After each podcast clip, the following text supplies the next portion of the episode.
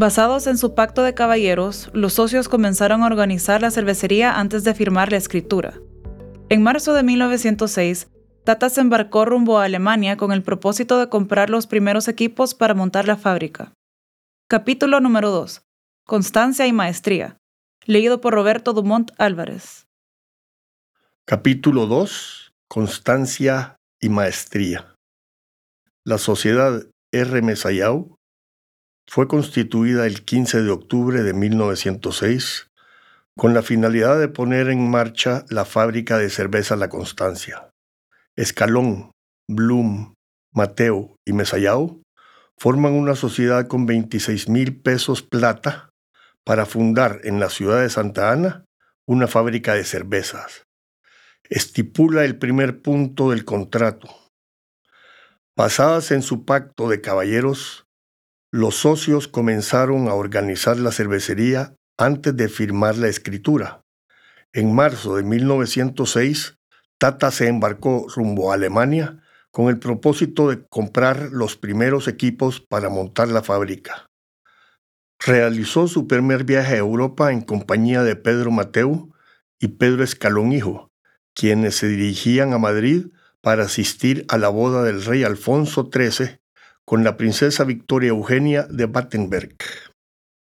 El siguiente paso fue contratar a un maestro cervecero para asegurar la calidad desde la primera cerveza que saliera de la fábrica, para lo cual puso los ojos en el alemán Hans Necker, que trabajaba en la cervecería centroamericana de Guatemala, que había sido fundada dos décadas antes.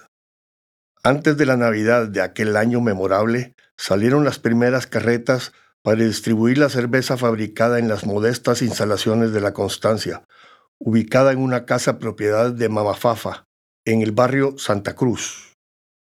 Empresa familiar. Las enormes dificultades que enfrentó La Constancia en sus primeros años pusieron en entredicho la factibilidad del proyecto, principalmente porque crear una cultura cervecera resultó ser una tarea colosal en un mercado acostumbrado a aguardiente y a las sangrías heredadas de los españoles.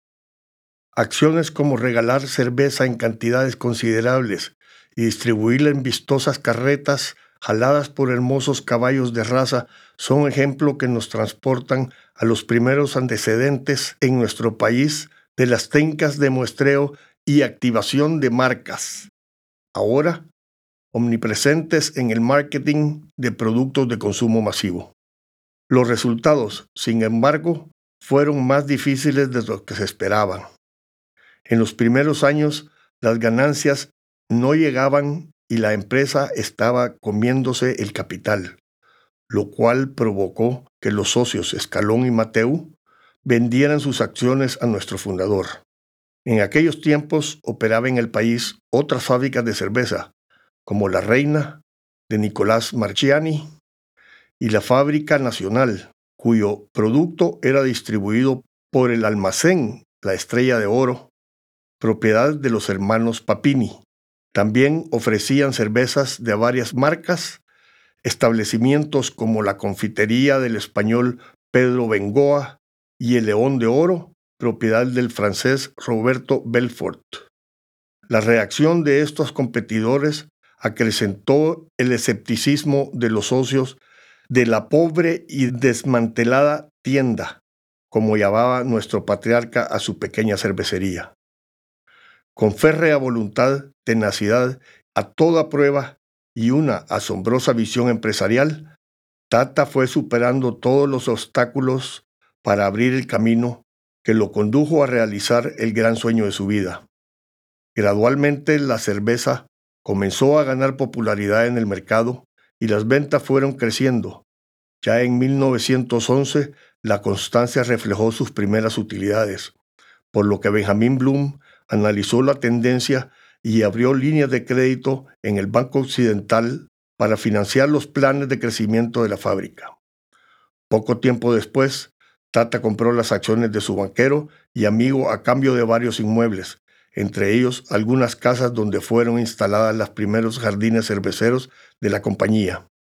A partir de aquel momento, el desarrollo de la empresa pasó a ser un reto 100% familiar. Mastermind. La mente privilegiada de nuestro fundador diseñó una estrategia triunfadora con tres acciones enfocadas a lograr el objetivo de desarrollar una empresa industrial en una economía eminentemente cafetalera, aumentar la producción para bajar el precio, crear demanda suficiente y distribuir el producto a escala nacional.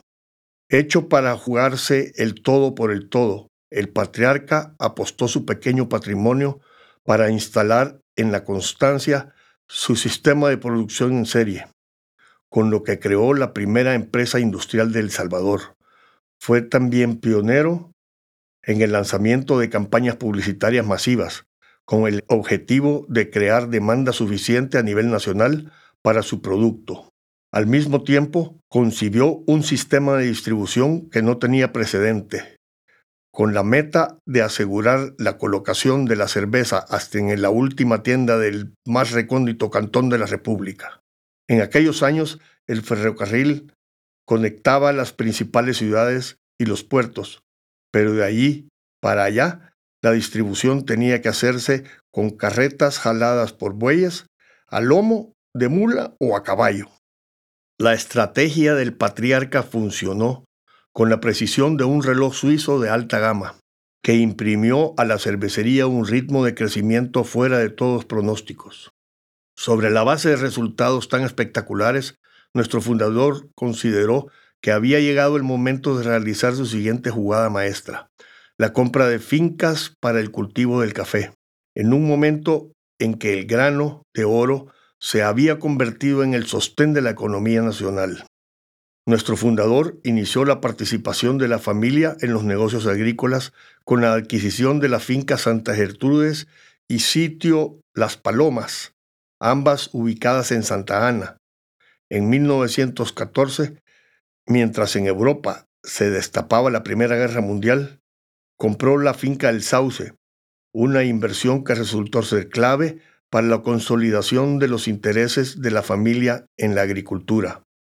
El empuje del hombre fuera de serie, el adelantado a sus tiempos, canalizó el agua cristalina que brota de los incontables manantiales del sauce para catapultar la producción de la finca y transformarla en una de las propiedades agrícolas más productivas de la República.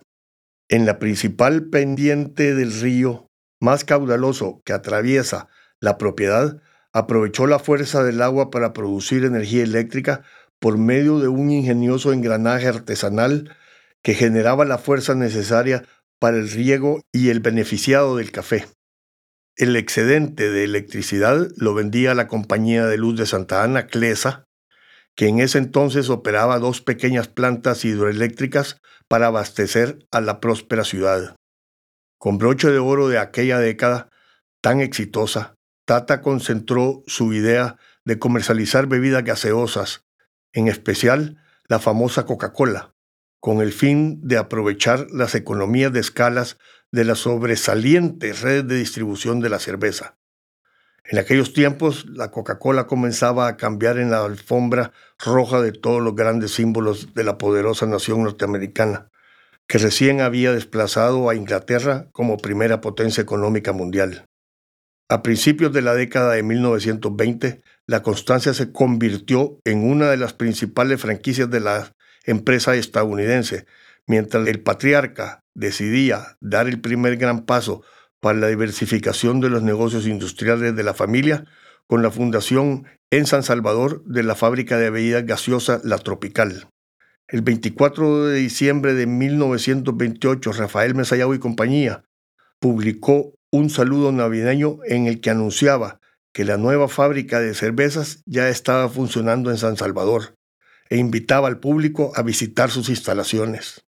La fábrica fue construida al final del Paseo Independencia, en aquel entonces una elegante vía con amplias aceras, árboles y zonas verdes, decorada con bancas y esculturas. Rafael Mesayau y sus hijos escogieron el lugar por su ubicación estratégica frente a la estación de ferrocarril y en una zona de abundantes mantos acuíferos.